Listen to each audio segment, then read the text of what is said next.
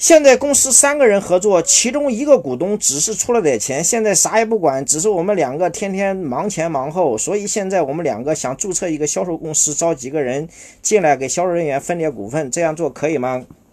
可以吗？那要看你们这家公司是销售公司还是非销售公司。如果你这一家公司是个销售公司，你俩再出去成立一家销售公司，这叫同业竞争。同业竞争，如果那个伙计起诉你们，你们这家公司还必须并入到原来那家公司，能理解吧？所以说这个没有我们想那么简单。当然你说那个我们只是生产，这个是销售，可不可以？当然可以，没问题。他俩是上下游的关系，或者是他俩没有任何关系，那也可以。啊，一定要注意这个前提啊，因为只要你个人的股份在一家公司大于百分之二十，就可以界定同业竞争。什么叫界定同业竞争？比如说我我八十你二十，咱俩成立一家公司，结果你自己瞒着我高老师在外面搞了一家一模一样的公司，我去法院一起诉，你那家公司立马变成咱俩的，这就叫界定同业竞争。呃，所以说你不要乱搞哈。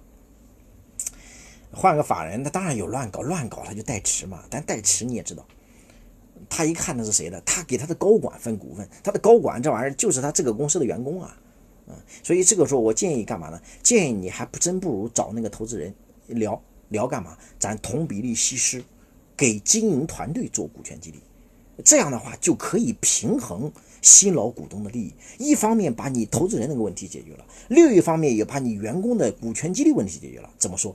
你比如说，我公司增发三十个点，给经营团队做股权激励，那你原来那帮股东就被稀释到七十了，就少了。经营团队是谁？经营团队包括那帮员工，包不包括你俩？你俩不是从早忙到晚，从前忙到后吗？那当然包括你俩，所以你俩也是经营团队啊。你俩也经营团队，你俩能不能拿到三十的股份？当然可以拿。所以说你这三十的股份，你发现增发之后，你俩反而多了，而且经经营团队也进来持股了，这不一举两得吗？啊，但如果这个投资人是个明白的人，他肯定怎么办。为啥呢？因为他也知道，当年我就投了点钱，公司我也不管，结果你。我光出钱，你们呢又出钱又出力，结果赚钱咱们一样分，你俩肯定也不同意啊，你们俩肯定也会搞我，所以你看你们俩现在已经动心思了，就是要搞他，是不是这意思？所以我不希望你出去搞他，我希望你们三个人大家最好设立一个机制，又能平衡好老股东的利益，又能够激励新股东，那何乐而不为呢？所以我说你这个你这一招啊，只能说是个下策，不是个上策。你用高老师这一招是个上策，你就跟他谈。其实如果这个投资人真是明白人的话，他肯定同意。为啥呢？他一看我就当年就出了点钱，然后呢你们俩又出钱又出力，我也不出力，结果分钱我和你一起分，我本身就有点愧疚。